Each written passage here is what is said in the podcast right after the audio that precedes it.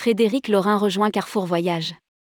En charge de la régie publicitaire du réseau Carrefour Voyage.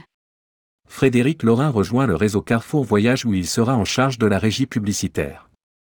Rédigé par Bruno Courtin le lundi 27 mars 2023.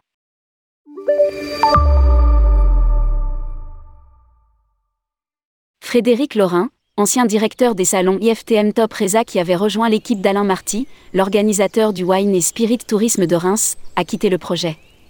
Il a été sollicité par Patrick Metivier, président directeur général de Carrefour Voyage pour assurer la régie publicitaire du réseau Carrefour Voyage.